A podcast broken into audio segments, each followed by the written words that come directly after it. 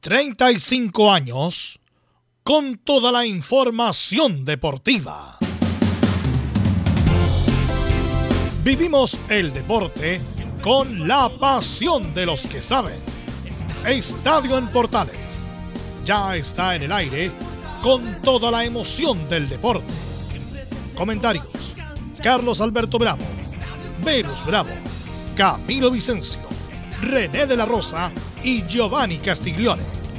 Reporteros: Nicolás Sará, Nicolás Gatica, Mario Fuentes, Laurencio Valderrama, Juan Pedro Hidalgo, Rodrigo Jara, Rodrigo Vergara y Alfonso Zúñiga. Producción: Laurencio Valderrama y Nicolás Gatica. Edición: Laurencio Valderrama. Dirección: Carlos Alberto Bravo. Estadio en Portales es una presentación de Ahumada Comercial y Compañía Limitada. Expertos en termolaminados decorativos de alta presión.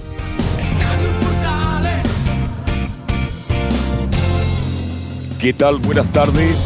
Bienvenidas, bienvenido a la edición central de Estadio Portales en este día 16 de agosto del 2023.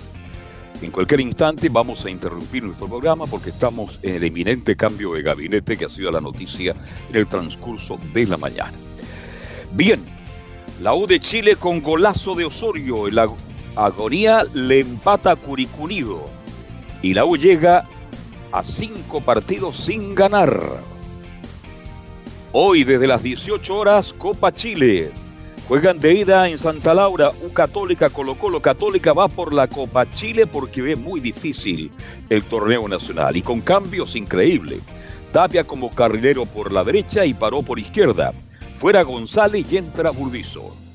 En cualquier instante nos interrumpan entonces con la información de este instante porque da la sensación que ya comienza el cambio de gabinete.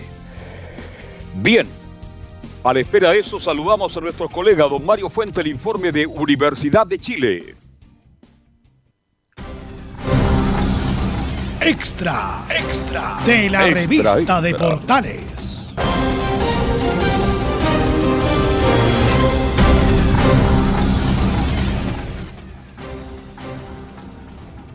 Tal como lo mencionabas, Carlos, interrumpimos la transmisión habitual eh, de Estadio en Portales porque ya está haciendo ingreso los eh, ministros eh, de gobierno al Salón Monvaras del Palacio de la Moneda, donde en breves instantes se llevará a cabo el tercer cambio de gabinete del presidente Gabriel Boric. Cristian Álvarez con la información al momento. Cristian. Así es, Emilio, ya estamos acá al interior del Salón Monvaras, donde en pocos minutos más se va a desarrollar este tercer cambio masivo de gabinete por parte del presidente Gabriel Boric. Y de hecho, ya los vemos de frente a muchos de ellos acá el gabinete completo, mientras que en un costado, bajo, eh, el cuadro de Antonio Varas, están los cuatro nuevos ministros que asumirían durante esta tarde. Nicolás Cataldo en educación, Aurora Williams en minería, Marcela Sandoval de bienes nacionales y una tercera persona que todavía no puedo identificar bien, Carolina Redondo, en el Ministerio de Cultura. Esas cuatro personas van a asumir durante esta jornada acá en el Palacio de la Moneda jurando en sus respectivos cargos. Eh, vemos que todavía los ministros titulares están en sus puestos oficiales como ministros para así poder eh, esperar eh, dejar estos lugares a sus nuevos reemplazantes, a sus correspondientes, a las correspondientes nuevas autoridades. Mientras tanto, vemos al subsecretario del Interior. Manuel Monsalve, quien suspendió actividades que tenía en el sur del país para informar, eh, para cursar los decretos correspondientes en torno a esta asunción. Y ahora vemos entrar al ministro, al presidente de la República, Gabriel Boris, uno por uno a los ministros eh, de su actual Cristian, gabinete. Disculpa. Sí, cuéntame. usted te saluda. Una pregunta. Carolina Redondo, la actriz. Exactamente, hija de... Es, broma. Exactamente, ella va al Ministerio de Cultura como independiente PP de su padre, eh, Claudio Redondo, eh, fue concejal de la y su madre, eh, Carolina Marzán, es actualmente diputada por este partido. Vemos que en estos instantes el presidente Boris saludó al ministro de Cultura actual, Jaime Aguirre, quien tuvo una gestión bastante problemada durante este periodo, puesto que debió enfrentar diferentes conflictos, paralizaciones en algunos departamentos de, esa, eh, de su cartera y también cuestionamientos por las conmemoraciones de los 50 años del golpe de Estado. Está saludando ahora a la ministra Marcela Hernando, también a la ministra de Medio Ambiente, eh, Rojas, y a la ministra de la Mujer, eh, Antonio Arellana, el presidente Boris, quien ahora se sitúa en la mesa correspondiente bajo eh, el cuadro Manuel Montt para así prestar juramento a los nuevos ministros. Lo acompaña la ministra del Interior, Carolina Toá, quien eh, va a también acompañarlo los juramentos correspondientes. Escuchemos un poco el de ambiente durante estos minutos, puesto que se bajan los volúmenes correspondientes. Habla el subsecretario del Interior, Manuel Monsalve, comentando estas salidas del gabinete de ministros. Escuchemos. Aló, Velo, estoy totalmente de acuerdo contigo. Es un chiste la ministra de la Cultura. Es un chiste. Sí, bueno, después lo vamos a analizar, Waldo. Esperemos tener tiempo después del cambio para analizar un poco, porque esto es también panel ciudadano, para analizar el cambio de gabinete. Cristian, vamos contigo y tu relato. Visto lo dispuesto en el artículo 32, número 7 de la Constitución Política de la República. Y en la resolución número 6 del 2019 de la Contraloría General de la República. Y teniendo presente los antecedentes adjuntos, decreto, acéptase a contar de esta fecha las renuncias presentadas a sus cargos de ministras y ministros de Estado de las carteras que se indican. Marco Antonio Ávila Labanal, en el Ministerio de Educación. Marcela Hernando Pérez, en el Ministerio de Minería. Javiera Toro Cáceres, en el Ministerio de Bienes Nacionales. Jaime de Aguirre Jofa, en el Ministerio de las Culturas, las Artes y el Patrimonio. Anótese, tómese razón, regístrese, comuníquese y publíquese.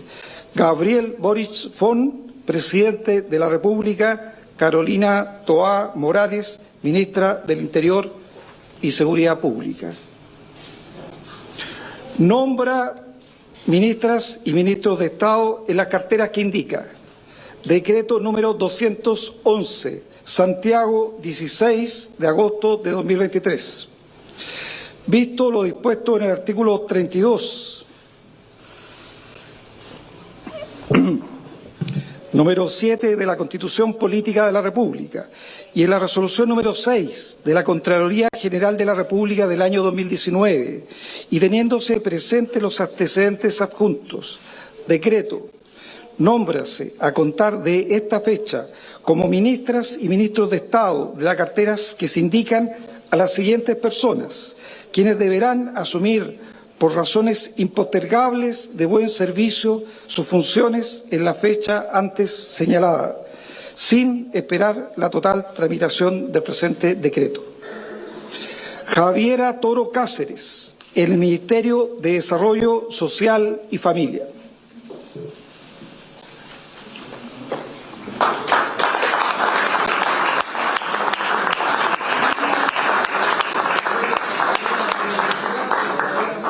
Javier Toro, ¿juráis o prometéis desempeñar fielmente el cargo de ministro de Estado que se le ha conferido conforme a la Constitución y las leyes? Bienvenida a esta nueva responsabilidad.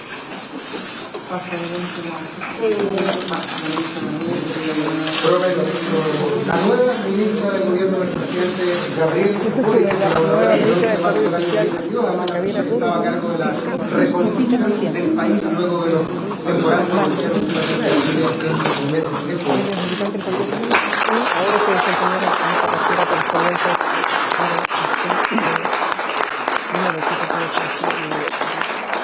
Ahora vamos a un nuevo ministerio. Escuchemos.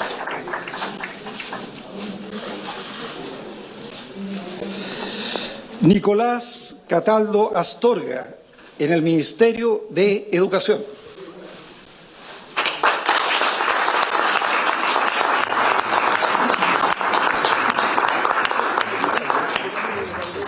Nicolás Cataldo, ¿juráis o prometéis desempeñar fielmente el cargo de ministro de Estado que se le ha conferido conforme a la Constitución y las leyes? Prometo, presidente. Bienvenido. Así jura el nuevo ministro de Educación Nicolás Catán y el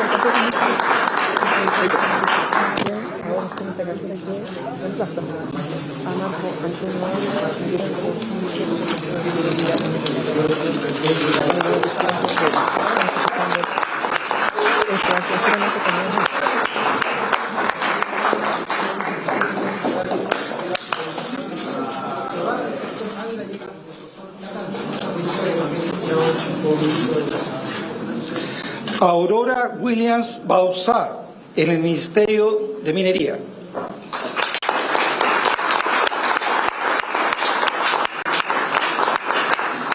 Aurora Williams, ¿juráis o prometéis desempeñar fielmente el cargo de ministra de Estado que se le ha conferido conforme a la Constitución y las leyes? Bienvenida.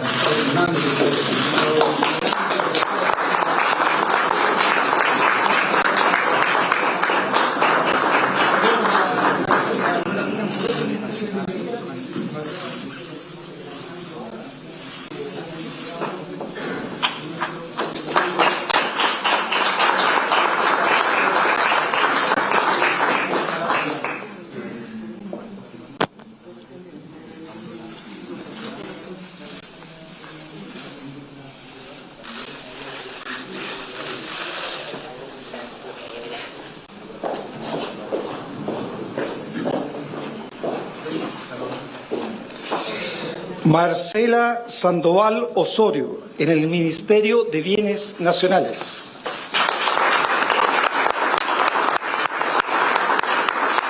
Marcela, ¿juráis o prometéis desempeñar fielmente el cargo de ministra de Estado que se le ha conferido conforme a la Constitución y las leyes? Bienvenida. Ahí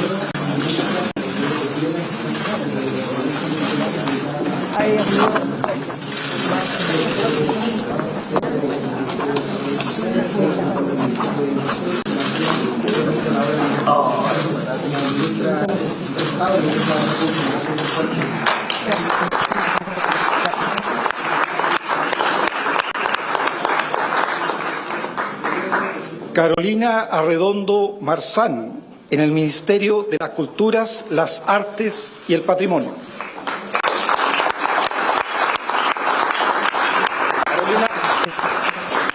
¿Juráis o prometéis desempeñar fielmente el cargo de ministra de Estado que se le ha conferido conforme a la Constitución y las leyes? Bienvenida.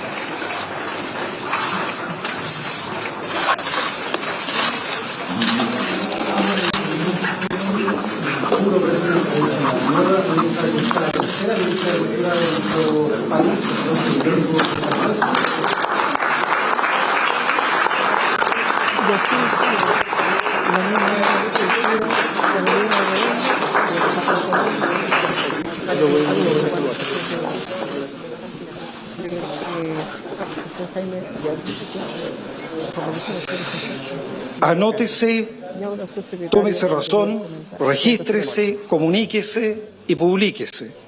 Gabriel Boric Fon, presidente de la República, Carolina Toa Morales, ministra del Interior y Seguridad Pública, quienes procederán a firmar estos decretos. Hay una, ahí está el, el momento en que Y firma. así firman los correspondientes decretos los ministros, eh, la ministra del Interior Carolina Toalla, el presidente Boric. Ahora va a otorgar algunas palabras, no sin antes despedirse de los que fueron sus colaboradores eh, durante estos últimos meses en los respectivos ministerios, el Ministerio de Cultura. Más cerca del Minería. micrófono, eh, Cristian. ¿Se me escucha bien ahí? Ahora sí, ahora sí, dale. Bueno, lo que te decía, eh, el presidente Boric va a otorgar algunas palabras sobre este cambio de gabinete. Antes se despidió de sus colaboradores, quienes eh, lo ayudaron en los ministerios de Cultura, Bienes Nacionales, Minería y también eh, Bienes Nacionales. Escuchemos las palabras del mandatario en su discurso por este cambio de gabinete.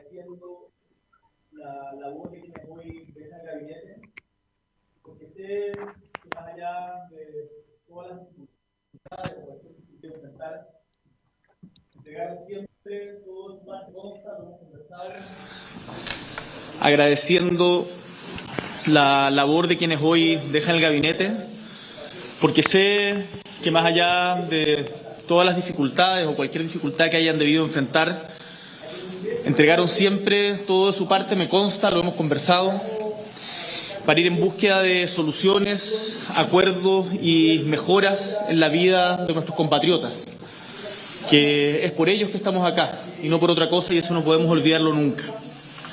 A quienes ingresan hoy al gabinete, les llamo a volcarse de lleno en la misión de este gobierno, que no es otra que avanzar hacia un Estado más justo, hacia una sociedad más justa, que garantice las condiciones básicas para que cualquier persona, cualquier chileno o chilena, pueda desarrollarse libremente sin importar cuál es el tamaño de su billetera. Chile, ministros, ministras y por sobre todo compatriotas, tiene muchísimas posibilidades. Es real la posibilidad de dar un gran salto adelante, de retomar el optimismo y de construir juntos el futuro esplendor que canta nuestro himno nacional.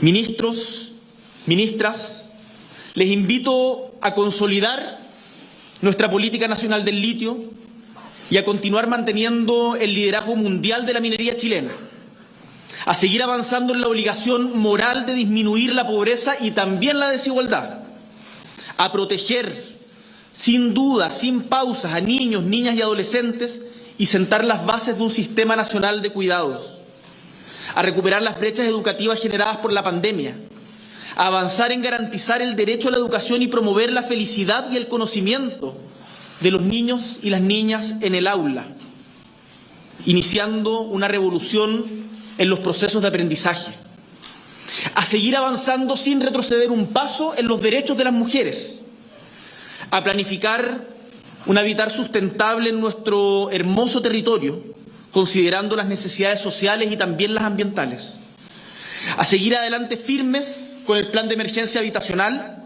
y cumplir nuestra meta de construir 260.000 nuevas viviendas. Por último, a construir un país que promueva el acceso a la cultura, la diversidad y los valores universales de la libertad, el respeto a los derechos humanos y la dignidad para todas las personas. En lo que va de nuestro gobierno, nuestro país ha avanzado y se ha puesto de pie tras años de una crisis social, política y sanitaria que hasta el día de hoy deja ver sus consecuencias. Hemos sostenido como gobierno una política fiscal responsable que nos ha permitido avanzar hacia la normalización de nuestra economía y, lo más importante, nos ha permitido disminuir la inflación y el alza de los precios que tanto afecta a las familias, a ustedes que nos están viendo hoy en la casa. Con un especial énfasis, además, en tantas mujeres jefas de hogar que hacen patria solas. Hemos concretado una alza histórica en el salario mínimo. Aprobamos la reducción de la jornada laboral a 40 horas después de años de debate y que ambas medidas fueron posibles gracias a un amplio diálogo social. Consagramos la gratuidad total en el sistema de salud público. Hemos implementado aportes económicos y apoyos a las policías para fortalecer la prevención y persecución del delito. Porque nuestra patria, y esto no me cansaré de repetirlo, es de su gente honesta y no de los delincuentes, y a ellos les haremos frente en todos los espacios. Ante las emergencias naturales que han azotado nuestra tierra, hemos materializado un plan de apoyos concreto para las familias afectadas tanto por los incendios como por las lluvias. Y nos hemos preparado para afrontar las inclemencias que en adelante también traiga la naturaleza y la crisis climática. Hemos querido y hemos logrado disminuir de forma real la pobreza gracias a una política de Estado en conjunto con gobiernos anteriores, sacando a casi un millón de personas de esa condición, la cual, por cierto, tenemos que fortalecer porque sabemos la fragilidad de las clases medias en nuestra patria, pero además hemos alcanzado en conjunto como sociedad, no solo como gobierno, como sociedad, los índices de desigualdad más bajos en la historia de Chile. Pero sepan ustedes que no nos conformamos, que no descansaremos en seguir construyendo una patria justa y que vamos por más.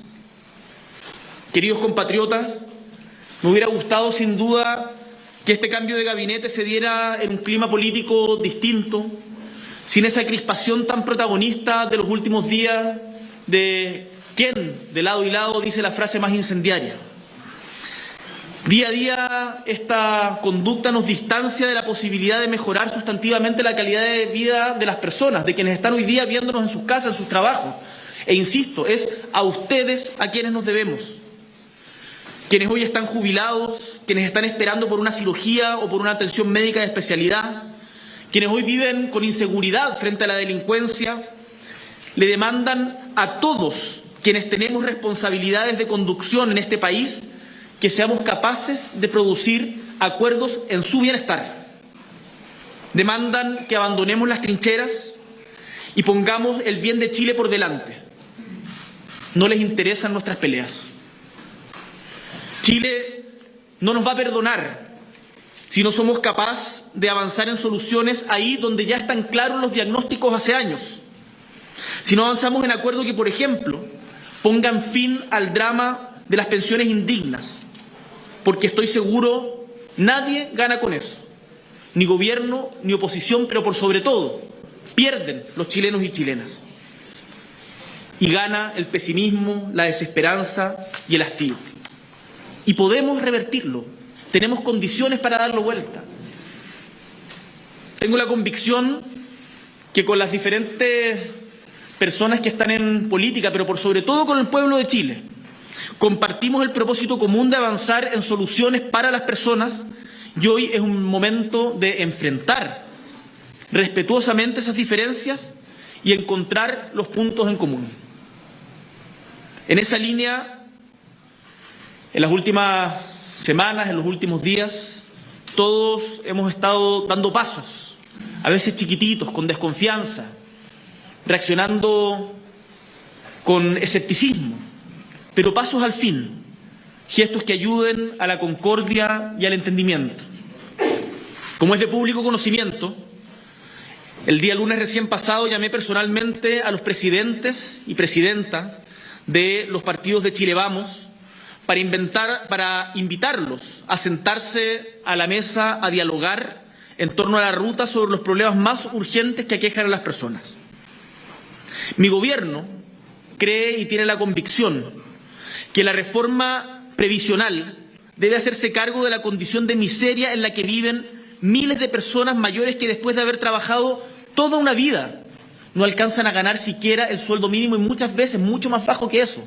Y por lo tanto tienen que trabajar hasta morir o depender del apoyo incierto de otros familiares o amigos. Creemos en un sistema que garantice la libertad de los cotizantes de decidir dónde cotizar y en el derecho a la seguridad social, en especial de las mujeres que han sido castigadas por cumplir labores de cuidado y que pareciera que a la hora de pensionarse, a la hora de jubilar, Chile y el Estado no les reconociera todo ese trabajo que han hecho por otros y por el país. Esa injusticia lacerante que vemos en todas nuestras familias, pregúntenselo en sus propias casas, tenemos que terminarla. Es urgente a su vez que nuestro país eleve sus estándares de seguridad frente a la delincuencia y el narcotráfico. Hacernos cargo de las deudas que tenemos en salud y en salud mental y disminuir significativamente las listas de esperas, entre otros tantos desafíos. Para eso es necesario que, si lo queremos hacer de manera responsable y no hacer anuncios que duran unos pocos días y no se sustenten en el tiempo, que tengamos los recursos suficientes para ello. Por eso hemos invitado a acordar un pacto fiscal que nos permita mejorar la inversión, recuperar el crecimiento, hemos tomado nota de aquello, y también obtener los tributos justos y necesarios para financiar la seguridad social, en donde quienes más tienen contribuyan más. Valoro la disposición de los partidos de Chile Vamos RN, UDI y Evópoli, de aceptar la invitación a retomar el diálogo político mediante una reunión mañana a primera hora para poder destrabar en conjunto, de buena fe, las reformas de pensiones, el pacto fiscal, reforzar la agenda de seguridad ya comprometida y también mejorar sustantivamente los estándares de probidad sin jamás meter la basura debajo de la alfombra. Quiero destacar también la actitud constructiva que hemos visto en quienes, sin ser parte del Gobierno, han dialogado y nos han hecho llegar propuestas, muchas de las cuales hemos acogido en los cambios en las reformas que hemos presentado, porque entendemos que para poder llegar a acuerdos todos tenemos que ceder. En ese sentido, la democracia cristiana, el Partido de la Gente, el Partido Social Cristiano, CDU, Demócratas y Amarillos, más allá de las legítimas diferencias, han estado permanentemente contribuyendo a generar un clima de mayor entendimiento. Y eso es lo que quieren ver los chilenos y chilenas, acuerdos y no peleas. Por cierto, agradezco a todos los partidos que conforman la alianza de gobierno por su comprensión a los cambios que siempre es difícil, su resiliencia y su confianza en el gobierno y en mí en particular. Es cierto, ha costado cuajar. A veces las querellas generacionales o declaraciones desafortunadas de uno u otro han mermado las confianzas. Pero es hora de dejar todo aquello atrás y avanzar juntos con mayor cohesión y unidad política. Eso es lo que la patria nos demanda. Para terminar, queridos compatriotas, es necesario ver el contexto internacional. Y en el contexto internacional, Chile, nuestro país, es un país que se mira como ejemplo. Y estando en el sur austral del mundo, hemos alcanzado niveles de desarrollo que otros países en esta misma condición no han logrado. Y en muchos casos, ese desarrollo frustrado se debe justamente a la falta de acuerdos y generosidad. No nos hagamos zancadillas entre nosotros mismos, por nuestra gente, por nuestro pueblo. Recuperemos la confianza en lo que podemos lograr poniendo a Chile y a su gente por delante de cualquier interés particular. Queridos compatriotas, mi proyecto de gobierno no es otro que la búsqueda de los cambios que les permitan a ustedes ser más felices. Cambios que nos den más seguridad para evitar nuestras plazas y andar nuestras calles, más seguridad para hacer frente a las dificultades económicas, más seguridad para vivir dignamente durante todas nuestras vidas. Todo eso es posible y de nosotros depende y aquí este equipo tiene una gran responsabilidad. Muchísimas gracias.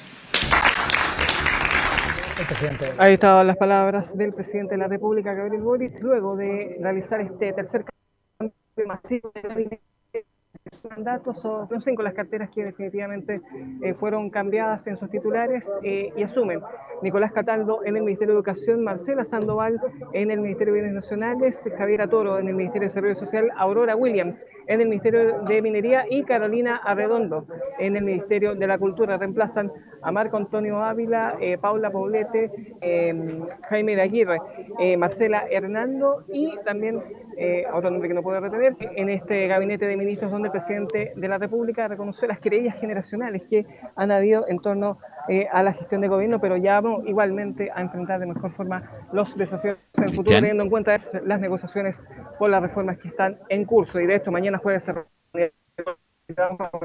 al respecto. Cuéntame, Velos. Sí, bueno, Marco Antonio Ávila, como diría el extinto Bombalé, estaba pedido hace tiempo. La verdad era cosa de tiempo nomás que se fuera.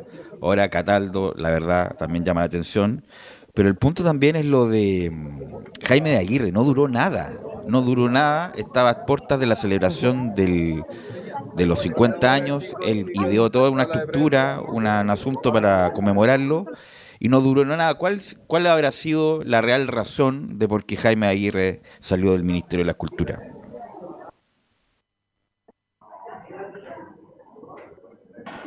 Cristian, no me está escuchando. Sí, bueno.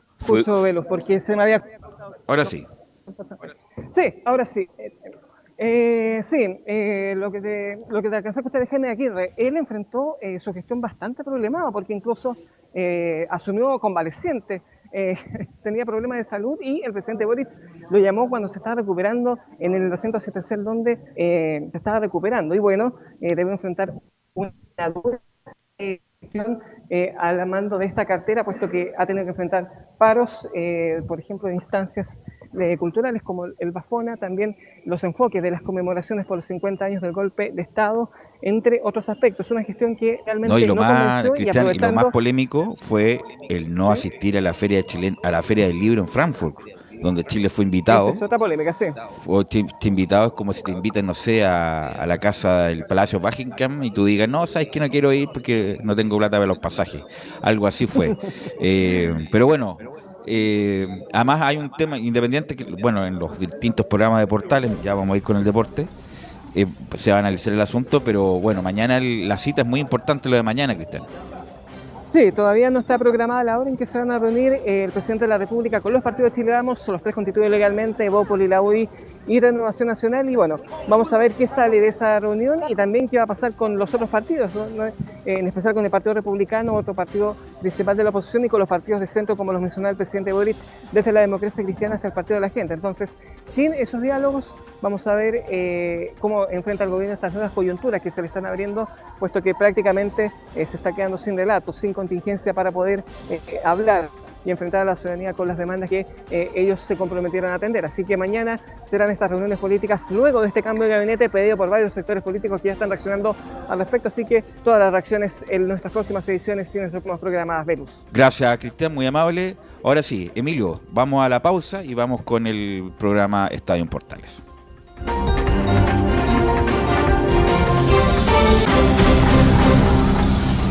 Este fue un extra de la revista de Portales.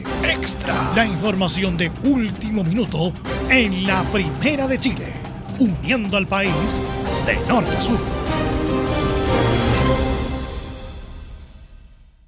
Radio Portales le indica la hora.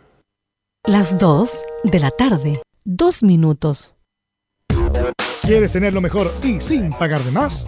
Las mejores series de televisión, los mejores eventos deportivos, equipo transportable, películas y series 24/7. Transforma tu TV a Smart TV. Llama al 973-718989. Twitter arroba panchops. Visita www.radiosport.cl, el sitio web de la Deportiva de Chile. Programas, noticias, entrevistas y reportajes, podcast, radio online y mucho más. Todo lo que pasa en todos los deportes lo encuentras en www.radiosport.cl. La Deportiva de Chile en Internet. Wikiplay, la primera red de medios digitales para radio y televisión. Sintoniza Estadio en Portales y comparte la pasión del deporte. Relatos, análisis, comentarios. Wikiplay, voz e imagen digital. Conecta, difunde, comparte. Descarga la app en Play Store. Termolaminados de León. Tecnología alemana de última generación. Casa Matriz, Avenida La Serena 776, Recoleta. Fono 22 622 5676. Termolaminados de León. Desde todo Chile. Desde todo Chile. Y para todo Chile. Y para todo Chile. Portales Digital está en todas partes. www.radioportales.cl Entre Marco Grande y Marco Chico, media vuelta y vuelta completa. Escuchas Estadio en Portales en su edición central. La primera de Chile, uniendo al país de norte a sur.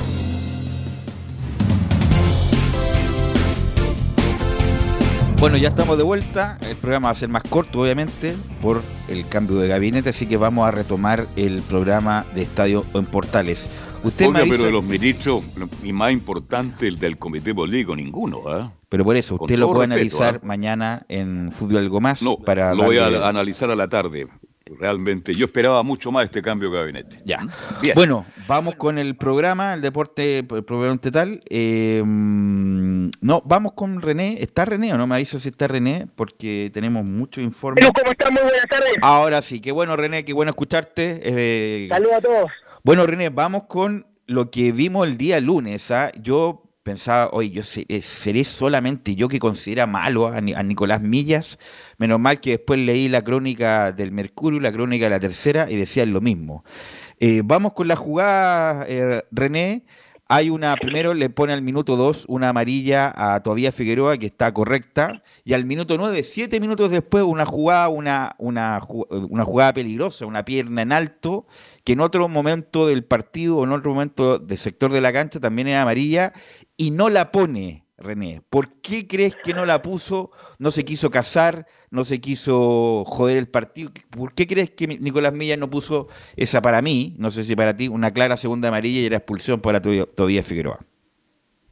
Sí, eh, bueno, recuerdo cuando me nombraron la designación, cuando eh, realizamos el comentario de los, de los partidos de la fecha, yo mencioné que era un difícil partido para Milla, la experiencia no lo acompañaba, su personalidad tampoco, su campaña tampoco, y bueno, eso es lo que refleja en los comentarios, ya sea por redes sociales, prensa y en este mismo eh, espacio.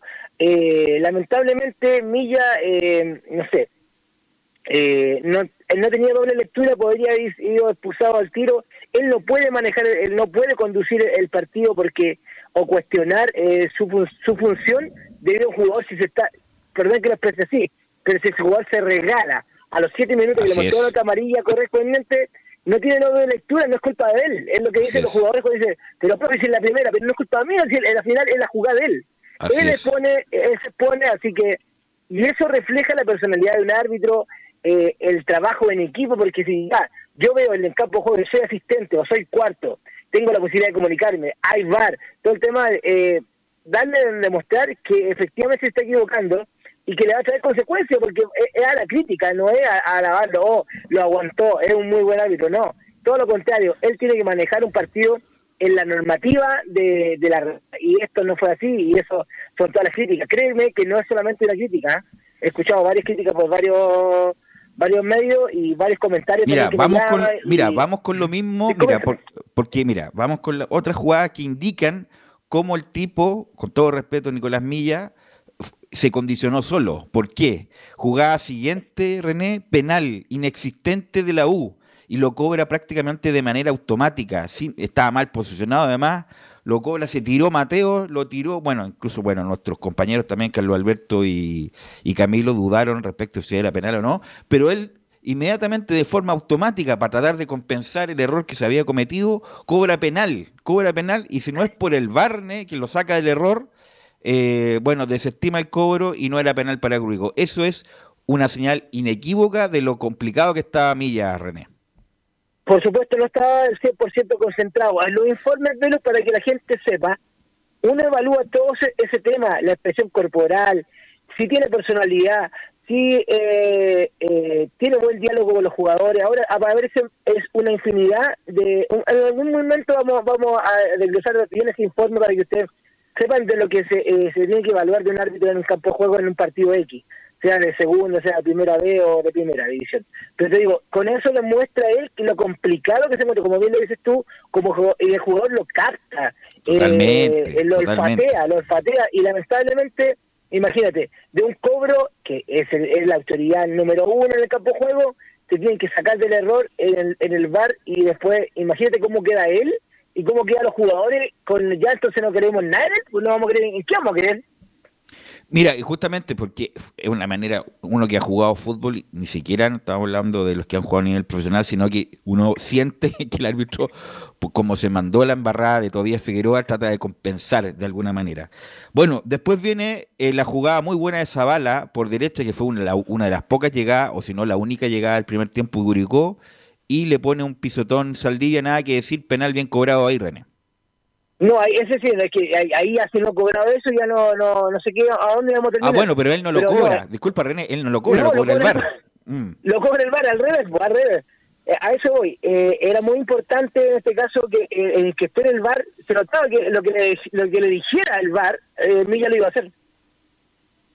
Perfecto. Y lo otro, bueno, no hay, no hay ninguna, hay ninguna, yo nosotros estábamos de espalda, obviamente, a la infracción que le hacen a mm, Navarrete de González, el que fue, la verdad, un planchazo pero asesino. Y bueno, ahí la única es que estuvo bien por sí solo Nicolás Milla de ponerle roja a ese jugador ya prácticamente el minuto 90, René. Sí, bueno, a veces dicen que mucha, eh, había, eh, la roja existía, eh, por donde se viera, pero en, los- en- en los minutos son muy importantes a veces, ¿ah? muy importantes, y en ese caso, sí, lo dejó, pero ¿y de qué, de qué lo ayudó? ¿De qué lo, por ejemplo, yo te pregunto a ti? Nada, porque gente, justamente, ¿de qué René, mira, nada. justamente porque ya no, no quedaba nada, quedaban dos minutos, tres minutos, lo expulsa, pero es muy distinto expulsar a un jugador a los nueve minutos del primer tiempo porque te cambia el partido, te cambia la disposición, te cambia la estrategia. Eh, Curicó, obviamente, lo más probable es que hubiera, se hubiera replegado a un mano, no hubiera tenido ninguna salida, pero Millas, en esta manera de conducir los partidos, dije, no lo voy a manchar, no lo voy a ensuciar y voy a dejarlo pasar. Y eso, como tú bien dices, no corresponde, hay que cobrar lo que hay que cobrar por René. Por supuesto que eso demuestra la transparencia y eso lo hubiese ayudado, imagínate. Lo que te, siempre menciono yo en referente a lo, y no, no tengo la piedra de la filosofata, decir, oye, que tiene razón, no, sino que siempre cuando yo hablo digo, ya, es un difícil partido, es una difícil decisión de, en este caso de la comisión actual, eh, mandar un partido tan difícil porque o lo llena de gloria o se va para abajo.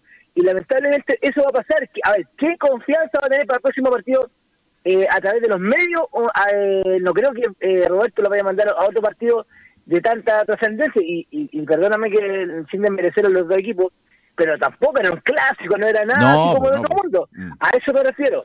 Pero, Y pero sí tuvo, como era, como era el partido del lunes, están todos enfocados, estaba sin público, mucha gente se, obviamente vio el, el- la- co- cómo, cómo lo, lo llevó Nicolás Milla y no fue bueno. La verdad, yo este es el tercer partido de Milla y la verdad los tres que he visto son malos. Ojalá mejore este muchacho, ojalá mejore, pero la verdad no tiene condiciones naturales para el arbitraje. Eso es lo que quiere decir. Va a tener que trabajar mucho para llegar a un, a un cierto nivel, eh, René. Por supuesto, eh, lamentablemente eh, yo también no me considero eh, que innato, pero uno va aprendiendo, pero lamentablemente hay que quemar etapas. ¿Y qué es lo que ha pasado con esta generación? Y no porque yo vuelvo a repetir, yo estoy en esta generación, eh, evaluando la esta generación y compartiendo mi, mi opiniones referente a los árbitros que estoy evaluando, pero yo creo que eh, lo que has equivocado, y se han equivocado mucho, eh, yo soy del árbitro antiguo, que había que quemar etapas. Antes tenían tres años en una división. Ahora hay muchachos que están haciendo FIFA que pasaron un año por cada división, un año en juvenil, un año en primera B, perdón, en segunda, un año en primera B y después fueron en primera división y después FIFA. Si ese, ese es el tema, yo creo que hay que quemar etapas. Esto eh, no, no pueden hacer eh, un mes de arbitraje tampoco pueden eh, hacer. Tiene que tiene que quemar etapas, tiene que quemar barrio, tiene que, que quemarse un poquito las pestañas y después salir a... Y eso, estas son las mejores pruebas de las que eh, se demuestra la experiencia. Y no es así. Y no pasa solamente con Mila, ha pasado con muchos árbitros, con, con Garay, por ejemplo. Garay, Garay fue, eh, se puede decir, perdón que me exprese así, pero la vez del del arbitraje, porque lo subieron, ni siquiera pasó por segunda división ni primera vez, subió primera división, y eso nunca en los estatutos había podido hacer, pero aquí, eh, lamentablemente, eh, no lo respetaron. Bueno, ese eh, ya está ahí, y tiene que mantenerse. No lo ha hecho mal, pero se nota en la en campo de juego cuando explican la jugada, no darle explicación al jugador, no, uno no tiene que explicar nada. Ellos tienen que aprender de lo que uno sanciona. Bueno, para cerrar, René, porque obviamente un programa más corto el día de hoy, eh, hoy día está Francisco Gilaver, el que arbitra la UC y Colo Colo. ¿Cuál es tu proyección de, este muchacho para este partido que siempre es importante, un clásico en Copa Chile, René?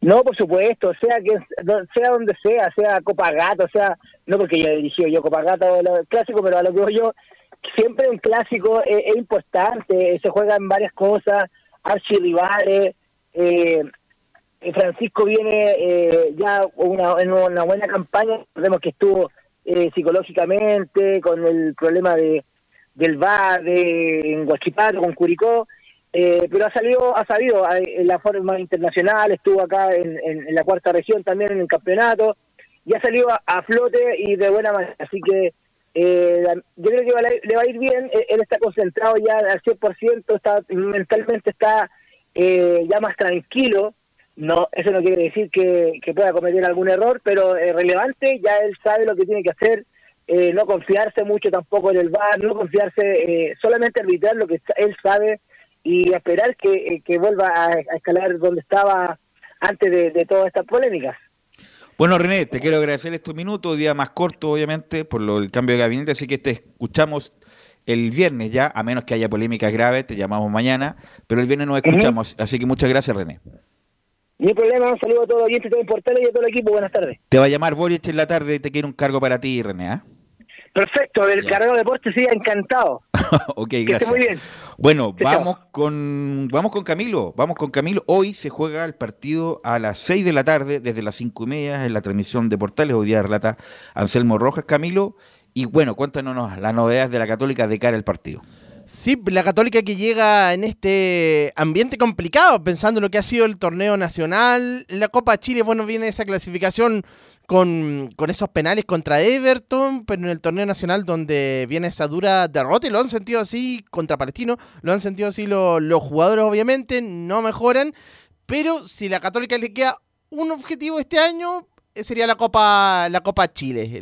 me, refiero para clasificar a, la Copa Libertadores porque por el torneo nacional podría estar arañando, podría luchar por una por una clasificación a la Copa Sudamericana, pero está lejos ya del título. Así que eh, este torneo es de importancia para el equipo cruzado, que después de la derrota con Palestino ya entrenó lunes, el lunes de inmediato entrenar y bueno, en la jornada del día martes también el equipo cruzado y que va a tener modificaciones en la, en la formación nuevamente, cambio de esquema también, algunas posiciones ahí alguna más extraña, pero que vamos a estar eh, revisando, por supuesto, luego en el, en, eh, al finalizar este informe. Así que la Universidad Católica llega en este complejo panorama.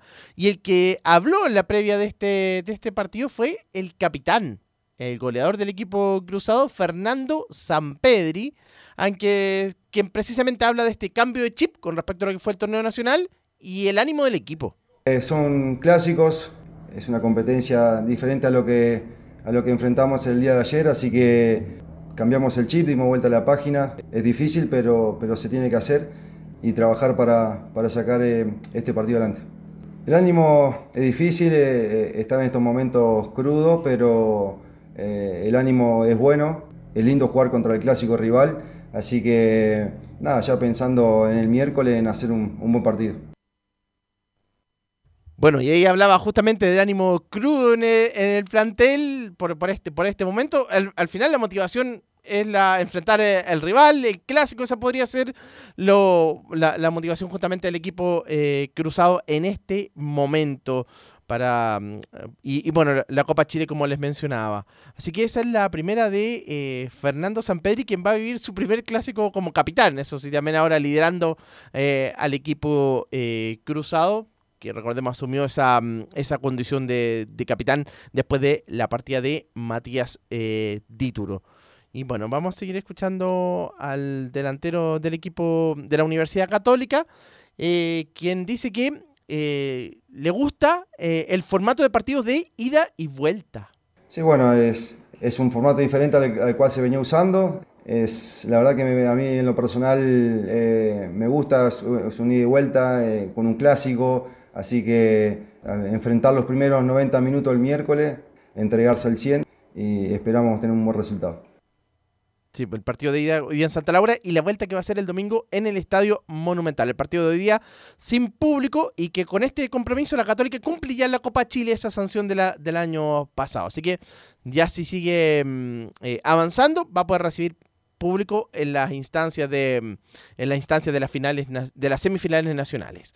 Y bueno, la última que vamos, que vamos a escuchar de Fernando Sampedri es respecto a que nos tenemos que enfocar más en lo propio. Jugar un clásico es especial, es lindo, así que nada, como dije antes, trabajando, trabajando duro para, para el miércoles hacer un gran partido. Sí, bueno, en general los equipos por ahí vienen teniendo no, están siendo regulares, eh, hay altos y bajos, pero nada, nos tenemos que enfocar más en, lo propio, en, en corregir los errores propios que tenemos. Y bueno, y, y salir de, de- de ese momento que, en el cual estamos hoy y trabajar en, cosas positivas que también es bueno. Ya. Y muchos Bueno, Camilo, dame un ¿Sí? segundo y preguntarle a Carlos Alberto qué tiene que hacer. O sea, la pregunta es como obvia. Tiene que hacer todo distinto la Católica para mejorar. Pero hoy- obviamente que me imagino que la motivación y al jugar una semifinal o la final zonal de esto eh, es distinto a jugarlo en el campeonato. Así espero yo, porque lo comentamos latamente el partido con Palestino. La actuación de Católica fue horrible, fue muy mala. Y por eso Núñez apuesta a cambios que ya los va a comentar eh, Camilo Vicencio. Imagínate Tapia, un puntero derecho rápido, escurridizo, que sale por fuera, que busca la línea de fondo, aparece como lateral volante en el día de hoy, como lateral derecho. Eso indica que Católica en esa plaza no tiene un jugador de esas características. Aparece ya definitivamente Parós por el otro lado como titularísimo cuando está prácticamente fuera del equipo titular. Y Burdizo. Entonces, las cosas en Católica no andan bien. De verdad que mm, ante Palestino Católica no mostró nada de nada. Y si hoy día mejor un poco ya va a ser bueno. Pero enfrenta a un Colo Colo. Y Colo Colo y la Católica van por la Copa Chile por lo que significa. Bien lo decía ahí este Camilo. eh, Católica está muy lejos del títulos. Entonces está apostando a la Copa Chile. Entonces el partido va a ser durísimo para Católica, también para Colo Colo, en la medida que Católica mejore, porque de acuerdo a lo que mostró con Palestino, Camilo, Marcelo y Velus, está muy lejos Católica todavía, es un equipo que hasta menos de ocho meses atrás y menos tal vez era un equipo competitivo. Acuérdense que dábamos como favorito a Católica por el campeonato. Se le fue el campeonato prácticamente y ahora apuesta solamente por Copa Chile. Ahora, Camilo, eh, la, como que no se advirtió mucho lo que dijo Núñez respecto del equipo ahí terminado el partido en la cisterna. Es un equipo dañado.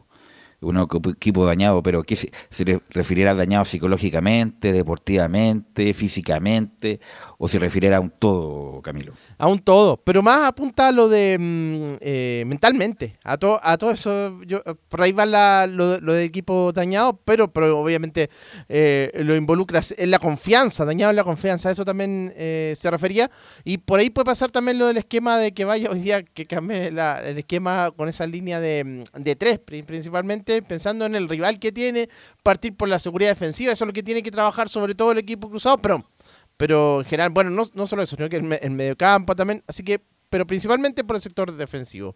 Pero a eso se refería, apuntaba las declaraciones de, del director técnico Nicolás Núñez, con esa frase dañada que fue eh, después de ese partido con Palestino. Será eso nomás porque los técnicos siempre dicen este equipo físicamente está mal trabajado cuando llegan, dicen algunos este equipo está reventado y a lo mejor quiso decir mucho más de Holland el técnico Núñez. Es ¿ah? Hay un jugador como Pinares, por ejemplo, a Pinares se lo olvidó jugar y es un jugador de calidad, pues. Para el medio chileno, un jugador que tiene que marcar la diferencia. Tampoco creo que está hoy día en el equipo titular, Camilo. No, bueno, ahí hay un caso pues, de, de físicamente que, que no se ha logrado recuperar, ha tenido muchas lesiones, volvió y obviamente está, no está, está muy lejos de su nivel lo de César, lo de César Pinares, ese podría ser, pero en general no ha tenido mayores problemas con, eh, con, con complicaciones físicas los jugadores de la- del equipo cruzado. Formación tentativa, Camilo. Vamos con la formación de la Universidad Católica, que en el arco no hay movimientos, Nicolás Peranich. En defensa, iría Branco Ampuero, eh, va a estar Guillermo Burdizo y Gary Cajelmacher. Ahí los tres. En el mediocampo, como lateral volante por derecha, sí, en esa posición, Gonzalo Tapia. Como volantes centrales, Ignacio Saavedra, Brian Rovira. Y por el sector izquierdo, Alfonso Parot. Para dejar en delantera a Alexandra Aravena por derecha, Fernando Sampedri, centro delantero. Y Clemente Montes por el sector izquierdo. Ok, gracias Camilo. Camilo estará ahí en el Santa Laura para la transmisión del partido entre Católica el local y Colo Colo la visita por esta final de la Copa Chile zona centro-norte, ¿no? Zona centro. Esta centro- nadie, sí, sí, nadie ubica centro-norte. Sí, Después sí. vamos a hablar de lo que pasó con la U de Conce, que le pasaron un galván ordinario y que, mm, bueno, la NFP se disculpó a través de su gerente Laurencio. Solo me queda una cosa eh, eh, muchacho, claro. Esta es zona centro-norte, donde eh, cumplieron los favoritos, que fueron eh, Católica ante Colo Colo, los favoritos llegaron a la final. Pero en la zona centro-sur se, se abrió el cuadro. Y tanto es así que, claro, eh, eh, O'Higgins y Magallanes, ya lo vamos a, a informar eh, más tarde en las reacciones, eh, juegan un cupo y, y juegan ante la de Conce. Si la de Conce, que pasó anoche como ganador de la zona sur a las semifinales nacionales, gana la Copa Chile, no va a poder participar, porque ya por el reglamento ya no pueden jugar equipos de primera vez, salvo que suba a la primera primera división. Entonces van a seguir los enredos de la Copa Chile, pero por lo menos hoy se juega, como bien decía Camilo, la final de la zona centro-norte entre eh, Católica y Colo Colo, en la, en la ida. Ok, gracias Lorenzo. Vamos con Nicolás Gatica y las novedades de Colo Colo para esta primera final, Nicolás Gatica. Claro, y sin público, como lo decía ahí muy bien Camilo Vicencio, a lo que se refiere, comenta por supuesto el técnico Gustavo Quintero sobre eso, pero antes de eso decir las dos bajas que tiene confirmada Colo Colo, Pablo Parra, que ya lo dijimos, estará un par de semanas fuera, y Jason Rojas, que fue expulsado en el duelo ante Palestino, le dieron dos fechas de castigo, así que podría volver este lateral colocolino cuando, si es que Colo Colo gana la fase zonal y juega estas semifinales ante el ganador de la zona norte, que puede ser Coquimbo, Cobresal o Cobreloa. Pero de momento, claro, hoy día va a jugar este compromiso con estas eh, bajas, el resto del plantel está bien. Y con la novedad por la izquierda que saldría Agustín Bausat del equipo titular, al fin dicen algunos hinchas, y, jugaría Eric Bimber, aunque no sé si de esos dos se hace uno, como se dice por ahí, pero bueno, saldría Bausat y entraría Eric Bimber como lateral izquierdo. Ramiro González va a quedar fuera en menos de la formación titular porque va a ser el Peluca Falcón que se recuperó a esa lesión en el duelo ante Coquimbo, que va a estar acompañado ahí por el uruguayo Alan Saldivia. Óscar Opaso a volver a la posición de lateral derecho y Fuentes al medio campo, pero eso por supuesto lo dejaremos para después. Pero vamos a escuchar, como dije, declaraciones de Gustavo Quintero anticipando este, este duelo, o estos duelos más bien de ida y vuelta ante el cuadro cruzado. Y la primera, lo que dije, la, la opción de jugar sin público, y dice el técnico Gustavo Quintero, para mí lo triste es que se juegue sin público. Lo, lo único triste para mí, para el fútbol nacional, es que por ahí se juega sin público. Eso es lo más triste. Lamentablemente es algo que tenemos que tomar conciencia todos. El fútbol de esta manera no, no va a ser mejor, ¿no? Jugar sin público, jugar a lo mejor porque el Nacional no está, porque el Estadio Católica no está, jugar muchos partidos en una misma cancha, no permite que el fútbol pueda ser un poco mejor, ¿no? Pero bueno, son cosas que uno pide y trata de transmitir para que en el futuro todos podamos disfrutar mejor, mejores partidos, mejor fútbol y, y, en estos clásicos debería estar todo lleno de gente y, en un estadio eh, lo mejor posible, ¿no? que no tenga tantos partidos seguidos. Pero bueno, hoy estamos así, hay que competir, tratar de, jugar bien y ganar. ¿no? Bueno, todos coinciden en eso, porque jugar muchos partidos en una misma cancha condiciona el buen fútbol, tal como dice Gustavo Quintero. Y es cierto, jugó el lunes con eh, la U y está jugando hoy día miércoles Católica, después juega una española y así eso no le hace tan bien al fútbol, pero como dice ahí Quinteros, es lo que hay de momento. La situación es así nomás, esto es por, por los monos, tanto de la Católica, de la U, de Colo Colo, se portan horrible y esto la verdad no creo que tenga solución en el corto plazo, ni en el mediano, ni en el largo. La verdad lo veo muy, muy negro todo esto. Y esto se juega eh, sin público por lo que pasó el año pasado con la Católica, con la U en Valparaíso. Así que, bueno, es una pena y solamente queda lamentarnos nomás Nicolás Gatica. Claro, también se refirió el técnico Gustavo Quinteros a la para, porque se le consultó a él como técnico del equipo eh, que está peleando por el título y también esto de la Copa Chile sobre la para. Recordemos que ya se para el fútbol por el tema de la Copa Chile, después por las clasificatorias, los Juegos Panamericanos. Pero él dice, Gustavo Quinteros, obviamente en el caso de Colo Colo es distinto, dice el técnico eh, Quinteros. En el caso nuestro, que jugamos Copa Chile, no hay para. En el caso nuestro, que este fin de semana tenemos que jugar Copa Chile, no, no se para para nosotros, se sigue jugando. Eh, hay equipos que a lo mejor el parate para, mejorar, recuperar jugadores y, corregir cosas le viene bien. ¿no? Tratar de corregir, trabajar y hacer amistoso para corregir y después continuar en el torneo nacional. Sí, están el tema de la eliminatoria, que generalmente separan los torneos, el tema de, los panamericanos también. este fin de semana se para por el tema de la Copa Chile, así que nosotros no, porque estamos en competencia, pero bueno, se para. Así que bueno, para algunos le va a venir bien, para otros no. Los que vienen a lo mejor con todo el plantel al 100% y vienen jugando bien y con continuidad y sacando buenos resultados, a lo mejor no le conviene parar, pero a otros equipos que vienen, que tienen que mejorar, trabajar y, corregir, eh, por ahí le viene bien.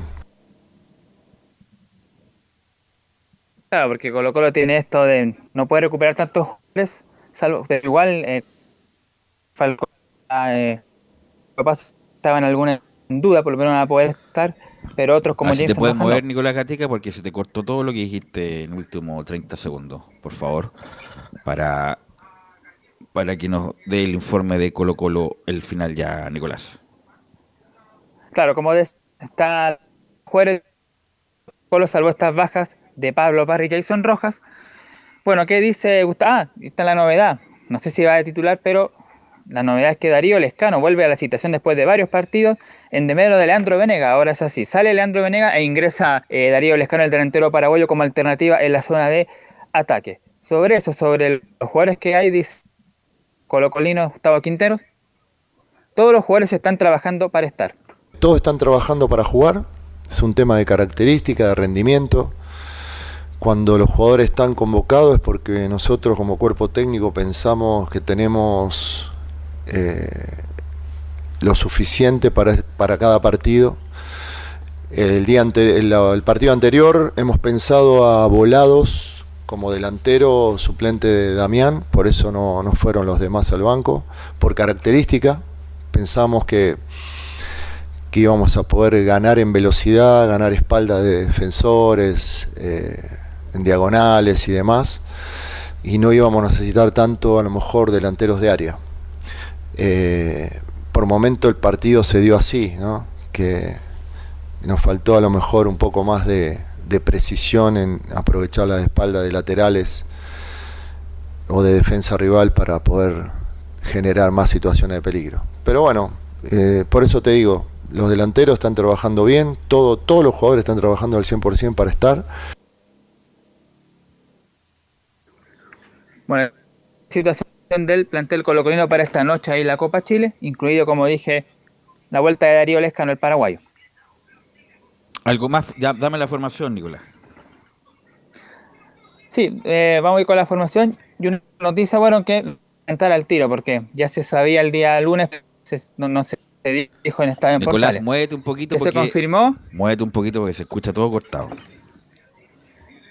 Sí, decía que antes de pasar a revisar la formación, eh, hay una noticia el lunes, pero eso la comentamos ahora, pero obviamente ya Nicolás. Nico, Nico, si que te puedes eh, salir un segundo, re- re- reinicia el aparato y, y por mientras eh, eh, eh, comentamos ahí con, eh, con Camilo. Me imagino que lo que quería decir eh, Gatica era el increíble suceso que le pasó a Thompson.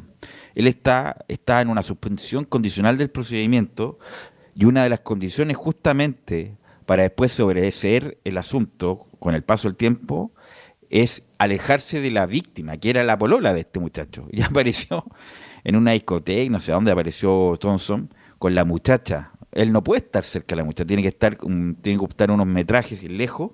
Y no sé, bueno, si el club va a determinar algo o si el abogado ya se rindió porque este muchacho no cumple con las condiciones mínimas. Y además Thompson venía subiendo su nivel, venía jugando bien. Entonces, bueno, yo no sé si, bueno, hay tantos casos de buenos jugadores que a lo mejor no entendieron algunas cosas y, y se les puede tan- tan- minar la carrera por este tipo de situaciones. Pero bueno, ojalá que alguien le diga a este muchacho que no puede estar cerca de la polola porque una de las condiciones para cumplir es que esté alejado determinados metros de la polola. Si así se levanta la suspensión y puede seguir el, el trámite normal. Así que me imagino que eso es lo que quería comentar Nicolás Gatica para ya terminar el, el informe de Colo Colo y que nos dé la formación, Camilo. Sí, exactamente, en un Colo Colo que, que absolut- llega absolutamente igual mejor que, que la Católica. O sea, si hay un favorito, ese es Colo Colo en este, en este momento porque, porque viene mejorando, por lo que ha hecho en el campeonato, está ahí. O sea, el favorito en, este en el papel es Colo Colo ahora. ¿Estará por ahí? No, no está, no lo veo Nicolás Gatica. Eh, Laurencio, a lo mejor Laurencio que también eh, conoce el tema Sí. de Colo Colo, si tiene la formación de Colo Colo a la mano. Ahí está Nicolás Gatica. Vamos Nicolás Gatica. Ahora Nicolás. sí, Nico. Sí, bueno, la- para la parte final, eh, ya, ya comentamos el tema, ahí os comentaron el tema de Jordi Thompson. Lo otro que decía yo que se conoció durante estos días fue el anuncio de Matías Fernández, que finalmente se despide del Ah, aunque dieron un secreto a voces, pero se confirma este partido de despedida para el sábado 14 de octubre, justamente coincidiendo con su número de camiseta histórico, que fue justamente eh, la 14. Ahora hay que ver quiénes son los que van a venir invitados y todo eso, pero va a ser en la fecha FIFA. Recordemos que Chile va a jugar el día jueves 12 ante Perú, después el 17 ante Venezuela y el sábado 14 entre medio va a jugar ese duelo ahí donde va a ser la despedida oficial de Matías Fernández. Eso era el tema más lo de Jordi Thompson. Y ahora sí, la probable formación de esta tarde, como ya comentamos con las novedades que hay y las bajas, Fernando de Paul, esa es la otra novedad que vuelve al, tema, o quizás no es tan novedad porque la rotación le correspondería hoy a De Paul, iba a ser el titular porque el sábado estuvo Cortés. Óscar Opaso, lateral derecho, eh, Maximiliano Falcón, Alan Saldivia, como dijimos, por sobre Ramiro González y Eric Bimber, le ganaría la pulsada ahí a Bouzat. Esteban Pavés, César Fuentes y Leonardo Gil en el medio campo, y arriba el ya mencionado Jordi Thompson junto a Damián Pizarro y Carlos Palacio. Ok, gracias Nicolás. Hoy recordar 17.30 horas la transmisión de Portales desde el Santa Laura, 18 horas el partido, relata Anselmo Rojas para el partido de ida de esta final de Copa Chile entre Católica local y Colo Colo la visita. Vamos a ir a la pausa, Emilio, y volvemos con la U, con la primera B y las colonias.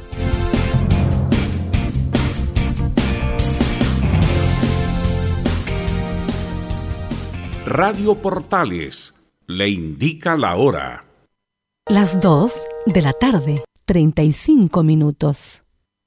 Lleva al siguiente nivel tus eventos, ceremonias, conciertos y potenciando tu audiencia con DS Medios. Servicio de transmisión de TV en circuito cerrado y vía live streaming HD.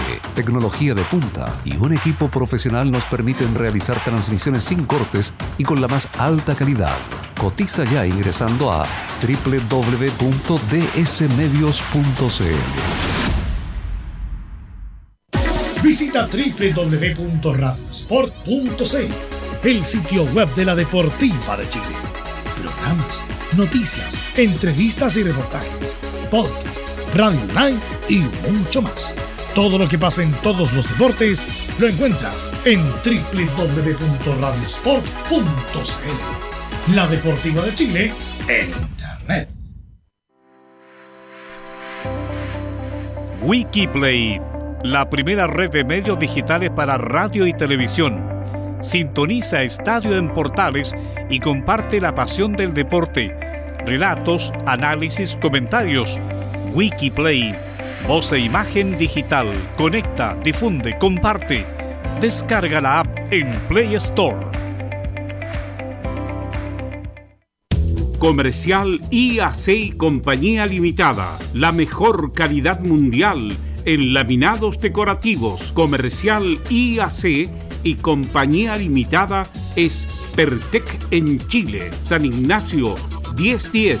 Santa Rosa 1779. Avenida Mata 446 y Portugal 501. Comercial IAC y Compañía Limitada es Pertec en Chile.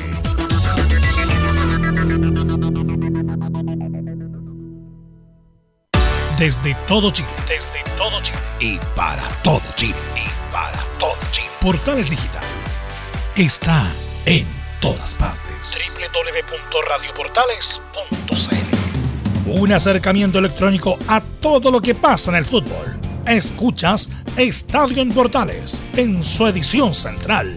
La primera de Chile, uniendo al país de norte a sur. Ok, estamos de vuelta, 14 horas con 38 minutos. Bueno, el lunes tuvimos la transmisión del partido. Eh, fue difícil para la U, pero lo vamos a comentar a la vuelta después de informe de don Mario Fuentes.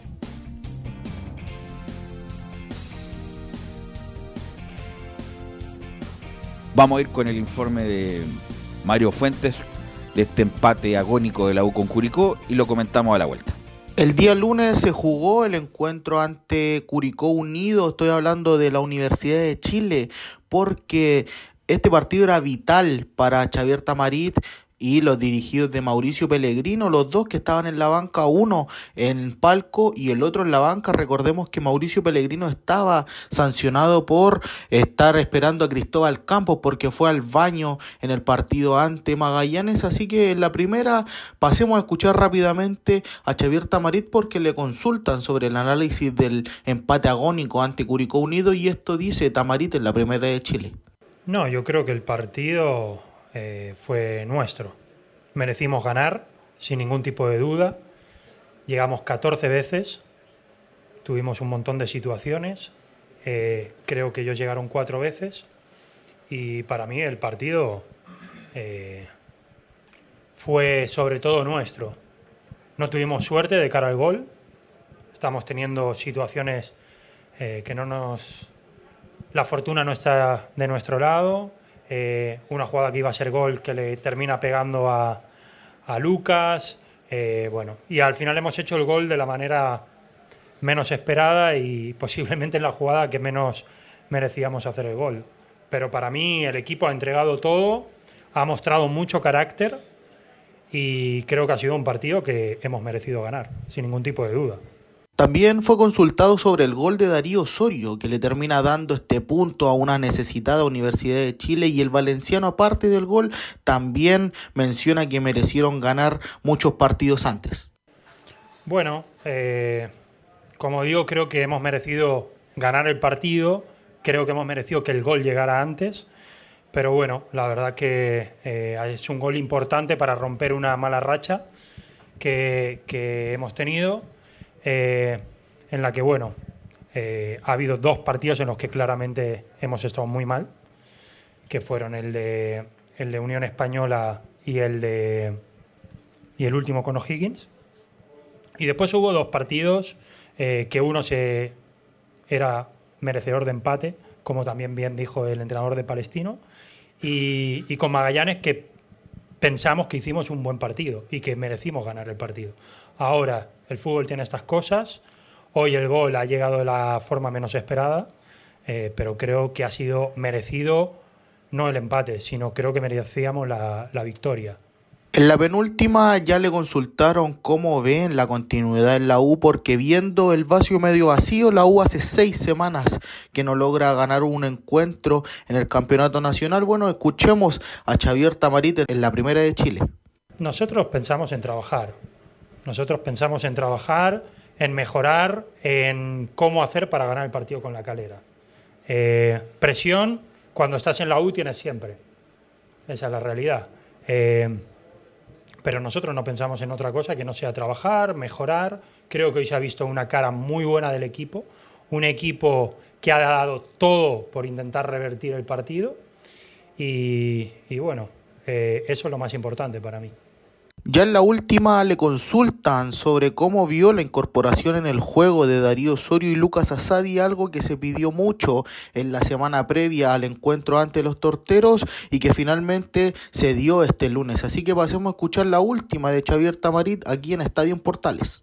Sí, sí, yo creo que han hecho un buen partido, creo que eh, Darío ha estado más vistoso con el gol final y, y bueno, ha encontrado un poco más los espacios, pero han cumplido eh, con el rol que tenían que, cumplir. Eh, por ahí a Lucas le falta un poco más de llegada al área, pero bueno, estamos contentos con el trabajo que han hecho los dos. Y creo que son dos jugadores que pueden jugar juntos eh, y que va a depender del partido, de la semana y de cómo se encuentren ellos. Uno que habló también en zona mixta fue el capitán Luis Casanova, el capitán de la Universidad de Chile, y él menciona que hace rato que vienen pasando estos cobros. Él alega esta tarjeta amarilla que pudo haber sido la roja a Tobías Figueroa, así que pasemos a escuchar al capitán Luis Casanova aquí en Estadio Portales. Profundizar mucho en el tema no, no, no quiero, pero siento que la jugada de Figueroa debería haber sido roja eh, totalmente cambiado un poco el partido porque ya era de disposición del, juego. Y nada, o sea, ya son varios partidos que en general, no solamente nosotros, eh, están pasando estas cosas, así que eh, de repente te van a hacer charla y después te cobran otras cosas que no hay que ver, entonces igual a nosotros nos dejan como en el aire, así que nada, seguir trabajando, seguir haciéndonos fuertes como grupo y, y sacar esto adelante. En otras informaciones, Matías Saldivia queda totalmente suspendido del duelo ante Colo Colo, primero por la tarjeta amarilla que estuvo en el penal de Curicó Unido y porque en la jugada previa al gol de Darío Osorio tuvo una luxación en su hombro izquierdo que lo mantendrá fuera tres semanas. Eso al menos es lo que dice el comunicado de la selección chilena. Así que también hoy volvieron a entrenar los jugadores porque ayer tuvieron libre el día feriado, así que ¿qué les parecen las declaraciones de Xavier Tamarita y también de Luis Casanova? Que tengan una muy buena tarde. Bueno, gracias Mario. Eh, bueno, ayer obviamente no tuvimos programa, fue feriado, así que le quiero preguntarle a Carlos Alberto la opinión respecto del partido de este empate agónico de Darío Osorio ya el, casi el minuto 97. Lo menos que merecía la hora el empate. Aquí estoy con el ayudante de, de Pellegrino. La U fue protagonista, fue un equipo que llega, que se creó ocasiones de gol, no olvidemos la salvada de Merlo, un tiro en el palo, en fin, la, pelota no quería entrar. La U buscó por todo el frente del ataque, como juega la U. La U le falta más agresividad en algunos pasajes del partido.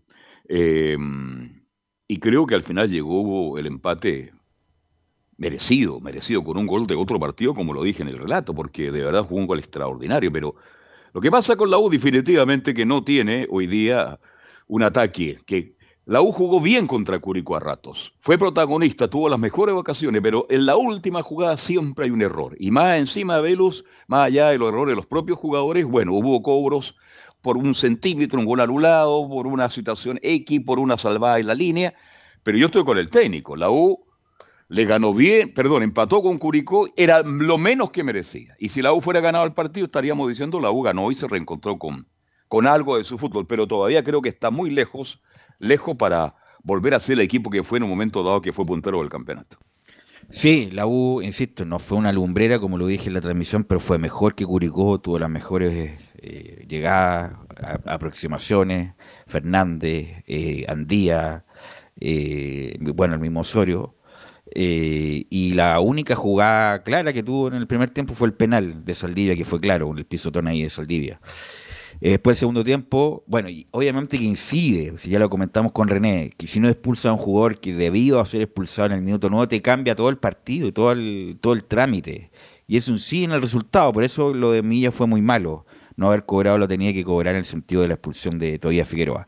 Y el segundo tiempo, la U, con muchos bríos, vi por lo menos un poco más de, de, actitud, un poco más de vergüenza deportiva en la U, ahí uno los vimos en la cancha, y ahí tuvo clara la de Fuente Alba, que la salven en la raya, los remates de Mateo, los remates de, de Leandro Fernández, algún remate también de, Osorio. Vi un, sí un poco más apagado a Sadi, que debía haberse involucrado más, en el, sobre todo en el juego ofensivo del equipo.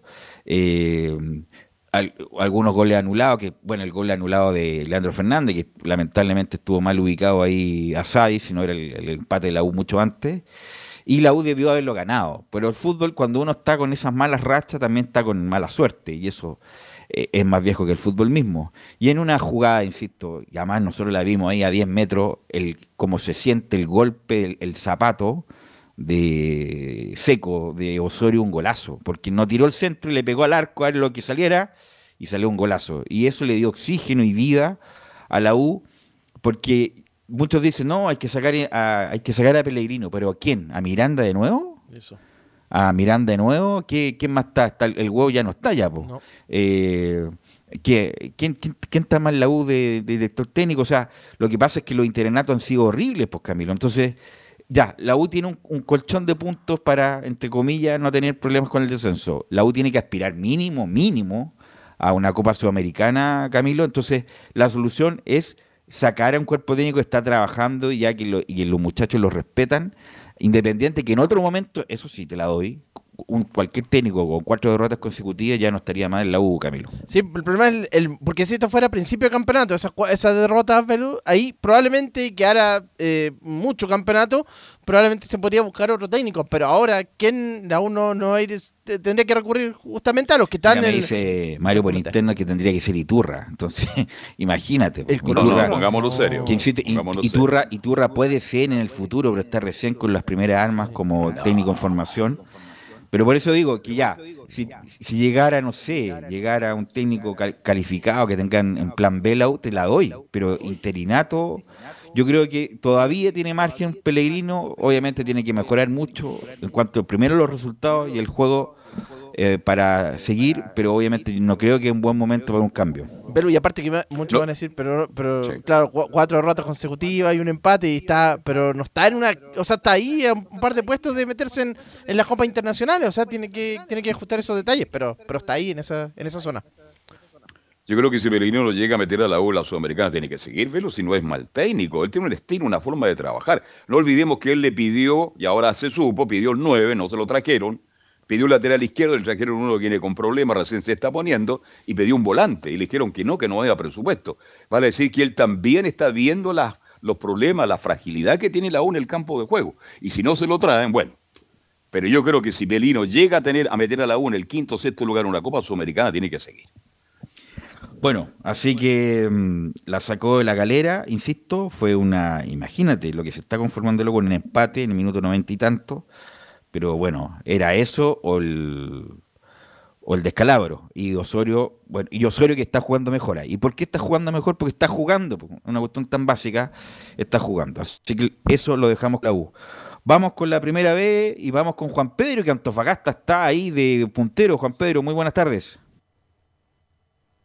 Saludos, Brego, eh, Velus, abrazo tremendo para ti, para todo el panel. Este Deportes Antofagasta que logró en la fecha 22 ser el puntero del fútbol de la primera vez a dos puntos de su rival más directo, que es la escuadra de La Serena, luego de la victoria por la mínima frente a la escuadra de San Luis de Quillota. Se esperaba que iba a ser un partido complicado para Deportes Antofagasta, considerando que venía un equipo muy bueno en la fecha que había sido sobre todo la primera rueda de la escuadra quillotana y sobre todo con lo que fue eh, el trabajo, el refuerzo de eh, Humberto Chupete Suazo. Por un San Luis de verdad que tuvo una sola llegada en el partido que se marca casi en el minuto 20 o 30 de, compromiso cuando eh, Cristian Chapita Díaz comete un error en la salida, aprovecha muy bien a Ete, pero no logra finiquitar. Y Deportes Fagasta en la primera etapa con esa patriada que se manda el venezolano Brian Hurtado, que casi de la mitad de cancha logra sacarse encima al jugador, eh, al jugador de San Luis y correr aproximadamente un poquito más de 40 metros y finiquitar y lograr el grito total del Estadio Regional de Antofagasta con ese gol que al final le sirvió con la victoria Deportes Antofagasta la escuadra Puma con el trabajo de John Armijo, que ha sido silencioso, quizá irregular a rato, sobre todo lo que fue la primera rueda, pero que está consiguiendo este resultado. El hincha antofagastino está tranquilo y en calma porque no quiere eh, eh, lograr proyectar lo que va a ser el término de la temporada, esperando que se mantenga este CDA consiguiendo resultados tras resultados, que la idea es ganar y si los otros se enredan, que está más abajo, poder sumar siempre de visita y ganar de local, lo que es lo que tiene claro la escuadra Puma. Escuchemos al técnico de Deportes Antofagasta que habló luego del partido, refiriéndose a lo que fue el compromiso y ganar, sobre todo eh, en el partido del día domingo. Habíamos tenido partidos con ellos anteriormente en donde habíamos propuesto un fútbol mucho más ofensivo o de protagonismo al tener el balón y finalmente no había faltado energía para poder finalizar los partidos. Eh, vimos a San Luis, vimos los movimientos de Diagosi, los pasillos interiores que ellos hacían con los movimientos de Chupete siempre cuando recién podía hacer daño. Por lo tanto, el cerrar nuestro espacio y preocuparnos ¿cierto? de los movimientos interiores, regalándole un poco la posición a la banda, mejor dicho, era lo que se había planteado durante, durante el partido y durante la previa en la preparación de la semana. Creemos que eh, finalmente resultó, porque no cuento situaciones de gol en contra, ah, en, profundidad.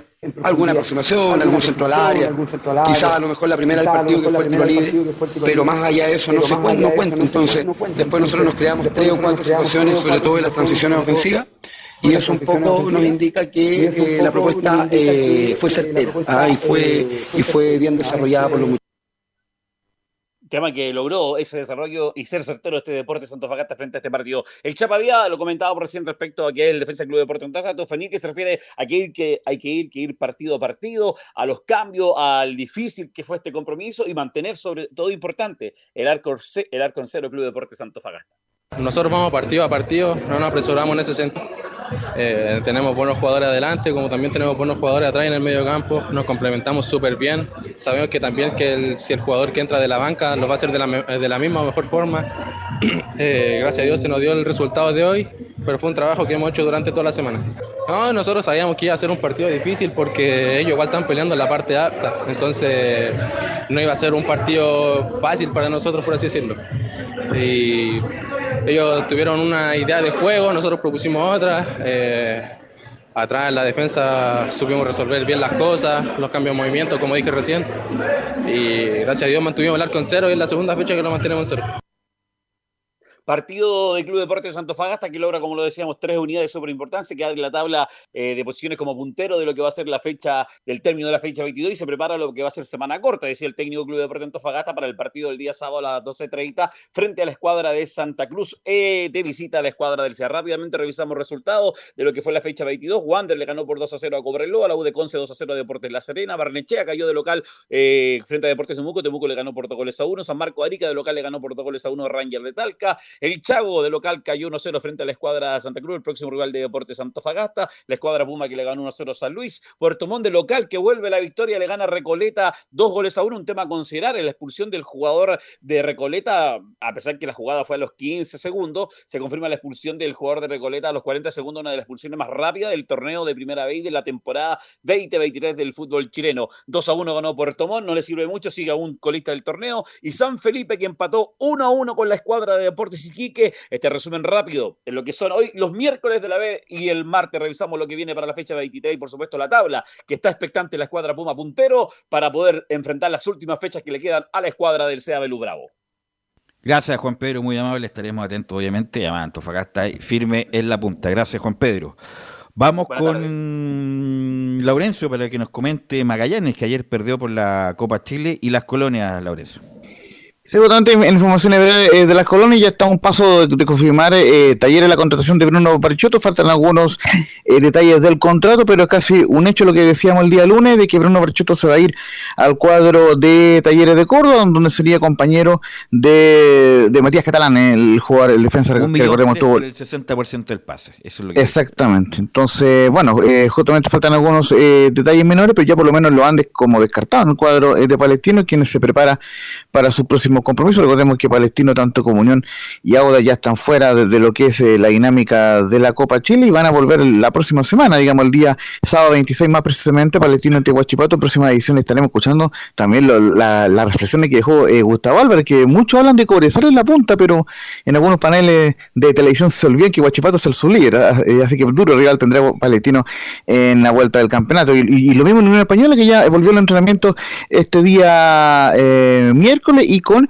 la, la presencia de eh, Loli Piñero, quien ya está recuperado plenamente eh, de su lesión, así que por lo menos va a hacer de la partida en el partido ante Deportes Copiapó.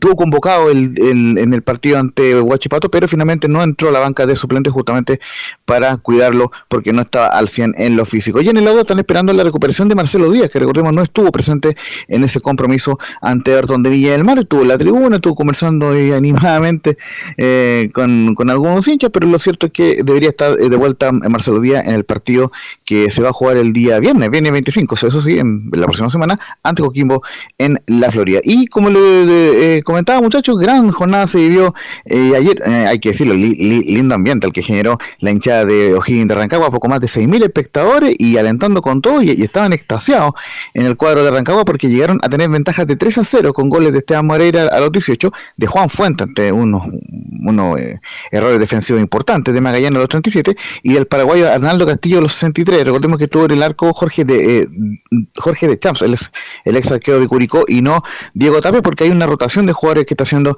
el técnico Mario Sala. De, de hecho, ni, ni siquiera estuvo citado la y por ejemplo, para este compromiso. Así que iba, iba en ventaja 3-0 Hins y descontó Alfred Canales y posteriormente Cristóbal Jorquera en el segundo tiempo para quedar con el 3-2 final. Deja la llave abierta al cuadro de Magallanes. Y esto es justamente lo que habla Mario Sala, quien eh, que no, quiso referirse a un episodio que tuvo con Juan Manuel Conzabal cuando iban volviendo del, de los camarines en el segundo tiempo, se dieron la mano, pero eh, tuvieron una discusión bastante fuerte, eh, tuvieron que, que, separarlo incluso, eh, em, afortunadamente no, no llegaron al golpe, pero se notó bien fuerte la discusión y la consignó en la imagen el canal oficial. Pero dice justamente Marisol lo siguiente, no pasó nada con Conzabal y el partido fue muy bueno, lo más justo era un empate. No, no pasó nada con Juan Manuel, absolutamente nada. Y el partido fue, fue muy bueno, yo creo que el, el primer tiempo, eh, a pesar, ¿no es cierto? Eh, O'Higgins en parte empieza el encuentro muy bien. Creo que tiene aproximaciones a nuestro arco en los primeros 10-15 minutos, me da la impresión. Después del, del gol, me, me, parece que tomamos cierto control del, del partido, pero sin generar ocasiones claras. Sin generar ocasiones claras. Y después viene el segundo gol, que se repite de una táctica fija eh, lo cual significa, ¿no es cierto?, que hay que estar mucho más concentrado en esa situación, en ese momento del juego, y se pone 2-0 en, ventaja. Después, segundo tiempo creo que es todo nuestro, eh, es un partido eh, muy bueno, tomamos, tenemos el control del juego, generamos mucho, generamos mucho por los costados, entramos bien, de hecho ganamos el segundo tiempo 2-1, ¿no es cierto?, a pesar de que el, el, el gol nuevamente es una descoordinación defensiva nuestra, el gol de ellos y estuvimos a punto de empatarlo. Creo que hubiese sido, yo creo que lo más justo hubiese sido salir hoy día de, de, acá con, no es verdad, con un empate. Igualmente quedó eh, satisfecho Mario Sala en el sentido de que la llave quedó abierta, por lo cual un triunfo el día sábado ante O'Higgins le permitirá forzar los penales a un cuadro de Magallanes, que recordemos el campeón vigente de la Copa Chile, pero que al mismo tiempo está peleando por salvarse del descenso, está en zona roja. Y, justamente al técnico Juan Manuel González le preguntaron lo, eh, lo mismo, que era lo que priorizaba el torneo local o, la Copa Chile, dijo el próximo partido, priorizo el próximo partido y recordemos que viene primero Magallanes el día sábado, eh, que ahí debería volver el, el Tuco Hernández que no jugó por, por precaución, y después viene Curicó Unido. Así que muy atento ahí el, el profe Jara con el próximo rival de Curicó, eh, el cuadro de Gin en la lucha por la permanencia. Así que vamos a escuchar una más, pero de acosado dice, con Mario Sala fue un entredicho de fútbol, se malinterpretó, pero quedó todo solucionado. Después lo otro con Mario Sala, cosa de fútbol, tuvimos un entredicho, se malinterpretó algo, pero usted no me pregunta la segunda parte que terminamos dándonos la mano y caminando juntos por el vestuario. No pasó nada. Creo que nos hubiéramos quedado los dos con 10 jugadores y seríamos jugadores en ese momento. Pero nada, todo solucionado y eh, un técnico con una gran trayectoria acá, muy respetado en el medio local, le ha ido muy bien internacionalmente, así que estoy haciendo una descripción de él no nos conocemos profundamente, pero quedó todo solucionado y todo aclarado. Ningún problema. Ahí eh, Juan Manuel Aconsal dando a entender que conversando no se arreglan las cosas, así que obviamente esa fue la, respuesta a la pregunta de Estadio en Fortales. Y, justamente como lo íbamos a, indicar en los titulares, el ganador de, esta llave va a jugar en semifinales de la fase nacional ante la de Conce, que ganó esa que, clasificó eh, anoche tras eliminar a Deportes Temuco y voy a repasar brevemente una respuesta de un comunicado que dio la, la ODECONSA al respecto. dice, junto con Salvales, en relación a lo sucedido luego del partido ante Deportes Temuco por la Copa Chile, donde se nos entregó un galvano empleado en otro contexto, damos a conocer que la NFP, a través de su gerente general Pablo Silva Ursúa, pidió las disculpas correspondientes mediante una carta enviada a nuestro presidente luego de la solicitud del club hacia la presidencia de la NFP. Y básicamente la disculpa fue porque le entregaron un galvano que eh, hacía alusión a una premiación a Sporting Cristal, justamente por haber sido campeones de la, de, la, de la zona sur. Entonces son estas cosas que pasan en nuestro querido fútbol chileno y en la Copa Chile, muchachos. Ok, gracias Laurencio. Tengo algo antes de terminar. Un abrazo. Lamentablemente Paulo Díaz se pierde los partidos de la eliminatoria, distensión en la rodilla derecha, el mejor defensor nuestro no va a poder estar. Camilo, ¿algo para cerrar? Sí, a propósito de chileno, eh, Isla, que, que jugó, debutó en Independiente, fue bien evaluado por lo menos según la prensa argentina. Y mañana, Velus, eh, estaremos con declaraciones de, Claudio Bravo, quien dio una entrevista exclusiva al canal eh, TNT Sports. Ok. Los invitamos entonces para el partido 17.30 horas, la transmisión de portales de la final de Católica con Colo Colo. Nosotros nos juntamos mañana en otra edición de Estadio Portales. Chao, Camilo.